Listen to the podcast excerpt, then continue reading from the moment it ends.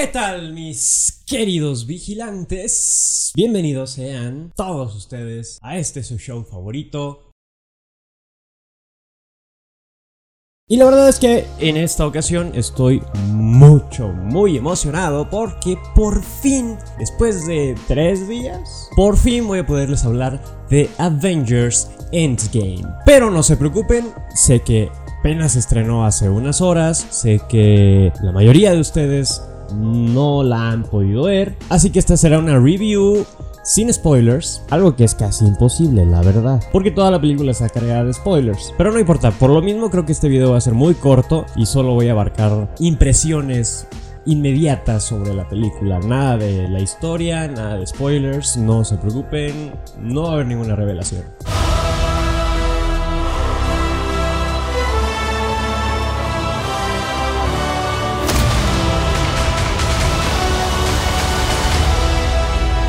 Y lo primero que tengo que decir, que llama muchísimo la atención, es que ya han pasado más de 10 años, son más de 20 películas, son muchísimas historias, muchísimos personajes, han sucedido muchas, muchas cosas dentro de este universo iniciado en 2008. Y la verdad es que al ser un trabajo tan peculiar, algo que nunca se había hecho, resulta muy fácil pensar en, en homenajes, resulta muy fácil pensar en este tipo de situaciones en las que las historias en sí se vean reconocidas. Y eso me llama mucho la atención porque Avengers Endgame funciona precisamente como eso. Estamos ante una película que le rinde homenaje a lo que es Marvel en sí. Es tanto Infinity War como Endgame es complicado dividirlas en los tres actos argumentales que son tan tradicionales en el cine que ya he hablado con ustedes sobre esta estructura de tres actos. Eh, Infinity War Endgame son complicadas, por ahí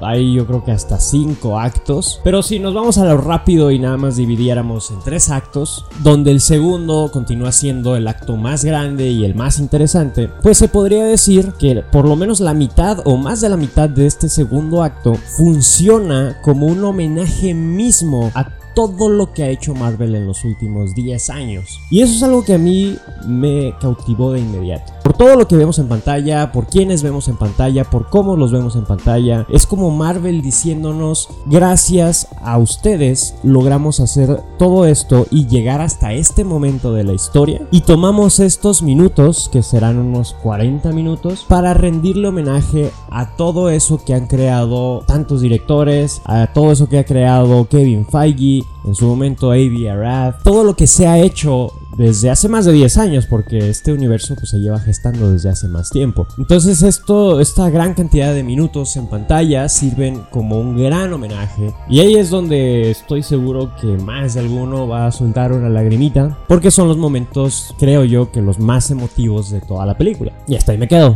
no quiero decir más. Y de aquí nos pasamos de inmediato al ritmo de Avengers Endgame. Es importante aclarar esto del ritmo, más allá de la historia, la historia no quiero abarcar nada. Pero digo que es importante lo del ritmo porque, eh, como sabrán, la película dura 3 horas y un minuto. Y en cuanto se supo la duración, muchos empezaron a quejar de que cómo le iban a hacer para ir al baño, de cuántas palomitas tenían que comprar, de que era muy larga, que a lo mejor ni siquiera era necesario, que a lo mejor iban a desperdiciar mucho tiempo en pantalla por tratar de llenar esos minutos. Y la verdad es que nada de eso se cumple. ¿Por qué? Porque el ritmo es increíblemente adecuado. No te suelta en ningún momento de la película. Y en, el, en ese momento en el que sin spoilers ni nada, pero pues ustedes saben, estás viendo una película y eh, el ritmo crece, crece, crece, crece, crece, crece, crece y después empieza a decaer, que es cuando llegará el final de la película. Cuando llega este punto en el que el ritmo empieza a decrecer, uno se fija en su reloj y dice, ¿a poco ya pasaron dos horas y media? Y quiero seguir viendo mucho más. No se siente para nada, en lo absoluto se siente en las 3 horas. En ningún momento te suelta. Es acción tras acción, tras acción, tras acción. A todo mundo le digo, la película es una película llena de spoilers. No te puedo describir una sola escena en la que no haya una revelación. Por eso mismo, el ritmo es demasiado frenético desde el inicio, literal, desde los primeros 30 segundos de la película. Y se los digo porque yo me vi muy torpe. En la función de prensa a la que asistí pasaron algunos avances y estaba fallando un poco el proyector. Eso me daba un poco de miedo. Pero empieza la película y empieza de una manera tan frenética, tan inmediata, que cuando empezó yo pensé que se habían equivocado, que habían puesto una escena más adelantada, no sé, no capté que ya estaba empezando la película. Así de frenética está la cosa. Empiezan con acciones desde el inicio y obviamente pues hasta el final. Y yéndonos rápido, rápido, rápido para no contarles nada de la historia, nos vamos con las escenas post créditos. Y esta más que una revelación es una recomendación, porque pues sabemos que vienes de ver como 2 horas 50 y te quieres quedar a ver otros 10 minutos de puras letritas, pues como que no vale la pena si no sabes qué va a suceder. Y no es que vaya a decirles que vaya a suceder, sino que simplemente no sucede nada. La película, como todos saben, es el cierre de una saga, de la saga del infinito que comenzó en 2008 con la conformación de los Vengadores o la idea y que ahora sí se empezó en forma en 2012 con The Avengers, ya la formación del equipo y la presentación de Thanos. En esta ocasión no hay escenas post créditos, entonces se pueden ahorrar besar esos 10 minutos porque se va a terminar la película y no van a ver absolutamente nada. Pero mi recomendación es que si se queden por lo menos a la primera mitad de los créditos. Esta parte de los créditos animados porque, repito, ya saben, es el final de esta saga. Entonces, así como la película funciona como homenaje a todo el universo Marvel, la secuencia de créditos funciona como homenaje a quienes iniciaron el universo Marvel de verdad es una secuencia muy, muy, muy bonita de créditos. A mí me fascinó. Me voló la cabeza que hasta los créditos les haya salido bien en esta película, la verdad. Así que esa es mi recomendación. Si no te quieres quedar a los créditos, porque no vas a ver nada de escenas post créditos, mi recomendación es quédate por lo menos a esa mitad, que son como 3 o 4 minutos, en donde salen los créditos animados. Una vez que la pantalla se ponga en negra y salgan todas las letritas blancas, ya te puedes retirar, no va a pasar absolutamente nada. Algo que quería decirles y que olvidé grabar es que hay una lista de películas indispensables para poder disfrutar completamente de Avengers Endgame. Y es que ya sé que todos ya vieron las 21 películas del universo cinematográfico de Marvel, pero creo que vale la pena recomendarles que si no han ido a ver Endgame, se hagan el espacio para ver y captar todos los detalles de las siguientes películas. The Avengers, porque ya saben, ahí inició todo. Thor, un mundo oscuro, porque pues ahí nos confirman que el Tesseract es una gema y también aparece el Ether, que es otra gema y pues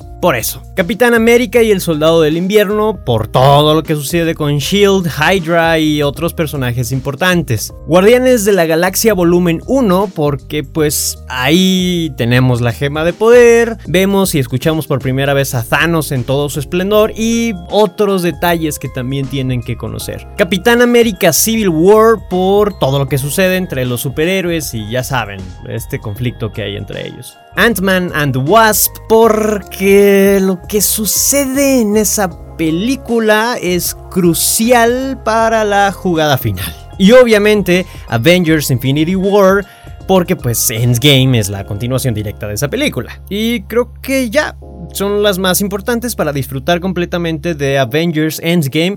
Tal vez se me vaya alguna, pero creo que esa lista es la más importante. Y una vez que salgas de la película, por favor, por favor, ten un poco de cerebro y no publiques nada de lo que acabas de ver. Haz algo así. Publica que te gustó o que no te gustó. Publica que te divirtió o que te aburrió. Pero no publiques nada de la historia. ¿Por qué ese afán de arruinarle las cosas a alguien? ¿Por qué ese afán de querer sentirse superior o querer sentirse el gracioso por medio de arruinarle la experiencia a otras personas. Creo que es de muy mal gusto, creo que es de muy mala educación, creo que dice mucho de la persona que lo publica, creo que habla mucho de la personalidad, de, de cerebrado que puede tener alguien así, de arruinar por arruinar las cosas, porque eso es lo que se está haciendo. un spoiler es arruinarle la experiencia a alguien. Y a lo mejor sonará como que lo que estoy diciendo es algo muy grave, pero es que pónganse a pensar, uno lleva esperando el desenlace de esta historia desde 2012, uno lleva esperando el desenlace de toda la saga desde hace 10 años. Entonces es una historia que se ha ido gestando durante 10 años, más de 10 años, como para que un tipín te lo eche a perder en un mensaje de texto, en un tweet, en una publicación de fotos, en una filtración. No vale la pena ser así de Oh, no sé, no me salen las palabras de qué tipo de persona puede hacer eso. Así que piensa en eso, no solo estás echando a perder la experiencia de una persona, no solo estás echando a perder una película, estás arruinando la conclusión de más de 20 historias, estás echando a perder el trabajo de miles de personas que trabajaron en esa película y que se encargaron de que nada se filtrara. Todo eso estás echando a perder. Entonces si quieres ser una persona así, pues...